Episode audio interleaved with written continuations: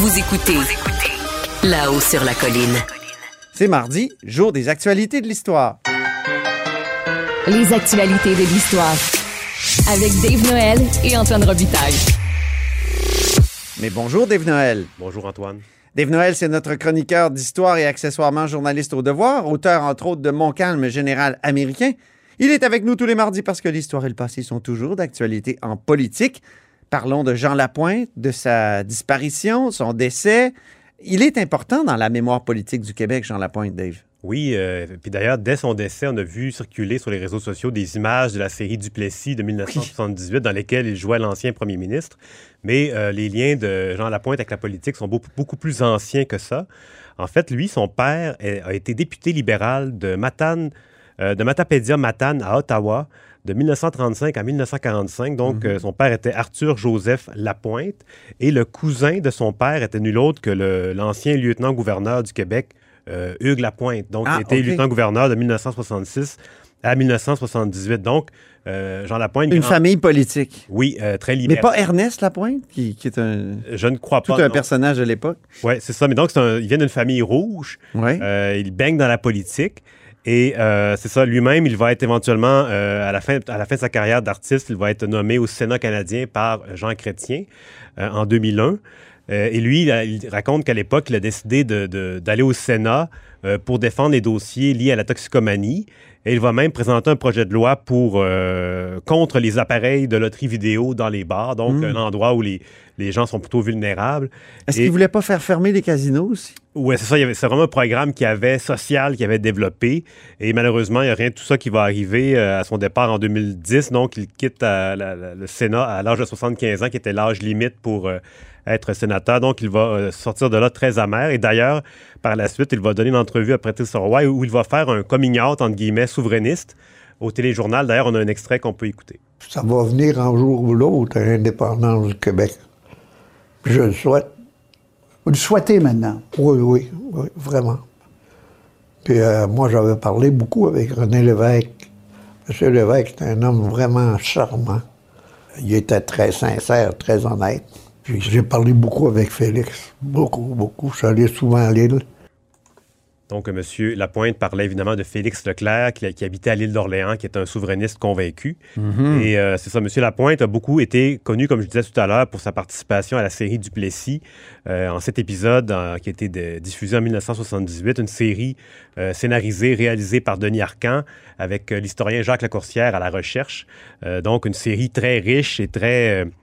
euh, euh, on peut dire que c'est la meilleure série qu'il y a eu au, au Québec euh, d'histoire politique Ça a été marquant. très marquant. Et d'ailleurs, Ah ça, a redonné un élan de popularité euh, mémorielle à Duplessis et même à l'Union nationale carrément, qui à l'époque était en déclin total. Euh, on se rappelle, euh, René Lévesque est au pouvoir avec le Parti québécois. Et c'est à cette époque-là, d'ailleurs, que René Lévesque a ressorti la statue de Duplessis qui a été remisée dans un grenier. Euh, donc, ça, il était rendu présentable minimalement pour euh, être installé sur les pelouses du Parlement. Et euh, c'est ça, donc, on va entendre un autre extrait. Euh, c'est, euh, on entend Maurice Duplessis euh, dans les années 50 à- dans un conseil des ministres où il, il fait un aveu étonnant par- devant ses, ses ministres. Évidemment, c'est Jean Lapointe qui, qui joue Duplessis. Mais parfois, hein, le personnage préempte le personnage D'ailleurs, c'est sa voix qu'on entend le plus souvent quand on pense à Duplessis. Exactement. Puis si les autres provinces pensent que le Québec est un embarras pour le reste du Canada, on sortira de la Confédération. Hey, euh, Maurice, parle pas de même, moi tu me fais peur? Ça n'a pas de maudit bon sens. La Confédération, c'est pas la fin du monde. C'est un contrat signé entre les provinces pour la gestion des intérêts communs. L'armée, la monnaie, les transports interprovinciaux, ces affaires-là. Le pouvoir, il vient des provinces, il vient pas d'Ottawa. Si le reste du Canada, ben, il veut pas admettre ça, ben, on va sacrer notre camp. Le monde ordinaire, là, ils comprendront rien là-dedans. Tout ce qu'ils vont se souvenir, c'est qu'on a passé un nouvel impôt. Là, ben, on va se faire battre aux prochaines élections, puis ça va finir là. Yo, on n'est pas pour passer notre vie à gagner des élections. faut laisser quelque chose en arrière de nous autres. Moi, je je suis vieux garçon, mais vous autres, vous êtes mariés et vous avez des enfants. Je pense que le plus bel héritage qu'on pourrait leur laisser, c'est un beau développement de l'agriculture puis un impôt provincial.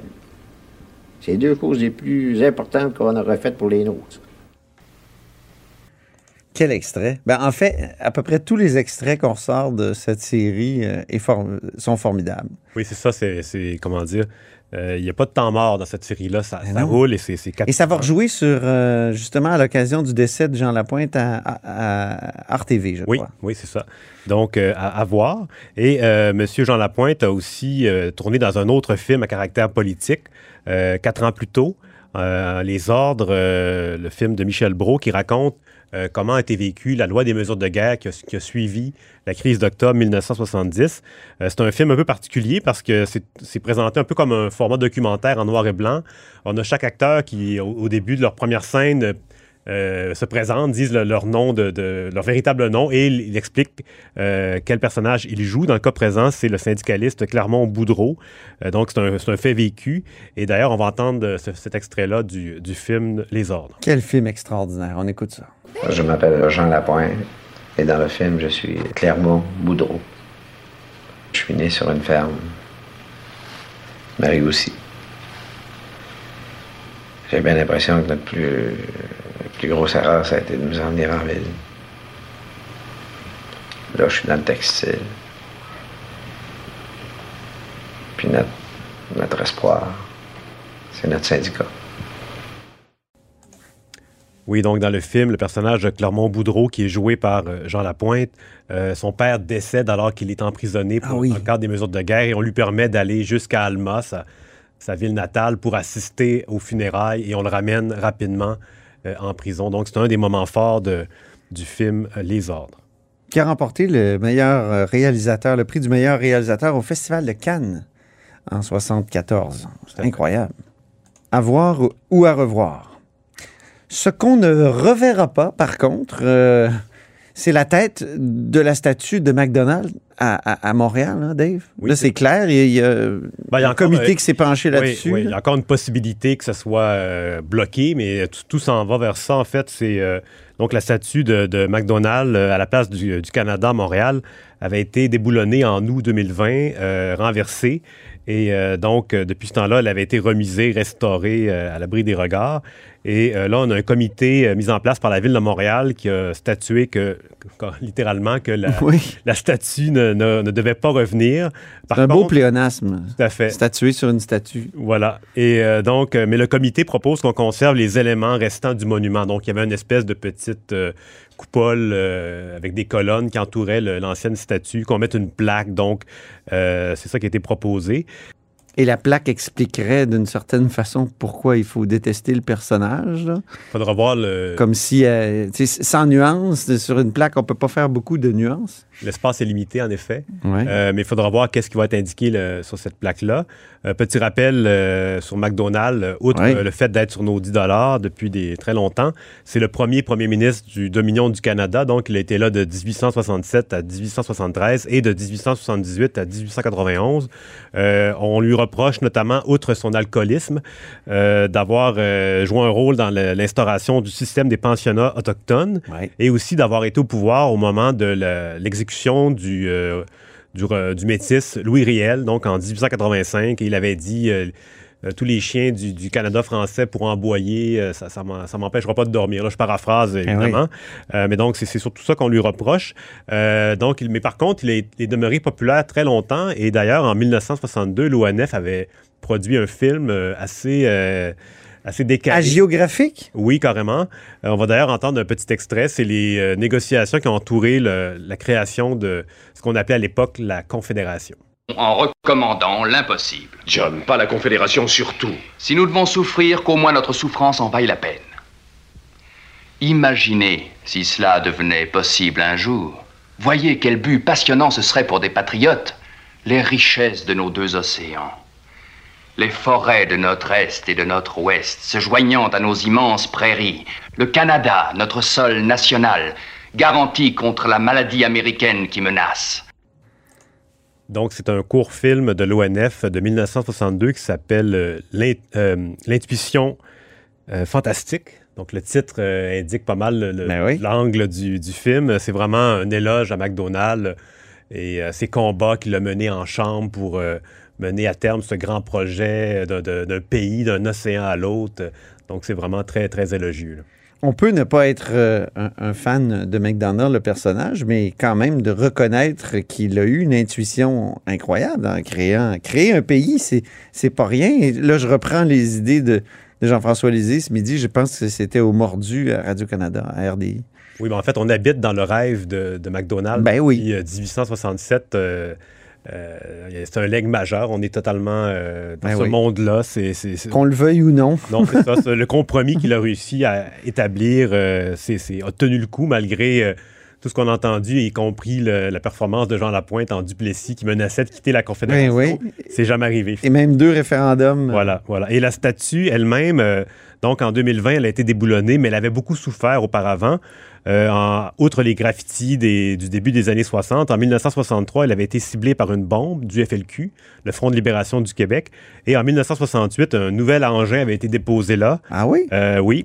Et dans les deux cas, les bombes avaient été récupérées par la police euh, de Montréal. Et en 68, en fait, c'était la cellule, une des deux cellules du groupe Geoffroy qui avait Ah posé oui. un nombre record de bombes. Et, La euh, cellule Geoffroy, c'est eux qui ont fait sauter la, la tour de la bourse à Montréal. oui, qui a- ben, Ouais. elle n'a pas sauté Ben, pas complètement, sauté. mais disons qu'il Si elle avait été dommage. placée autrement, oui, elle aurait sauté. De la bonne poutre, tout Oui. se serait écroulé.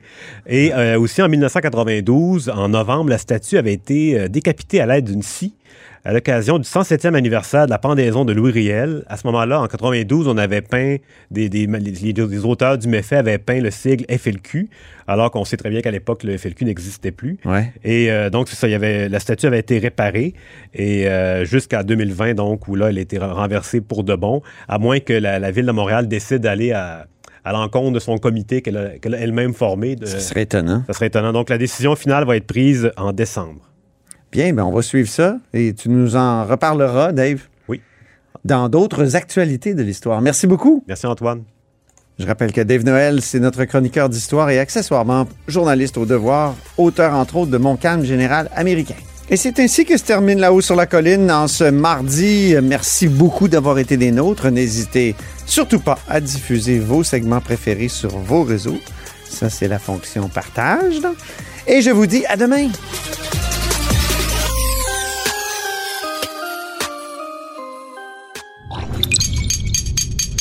Cube Radio.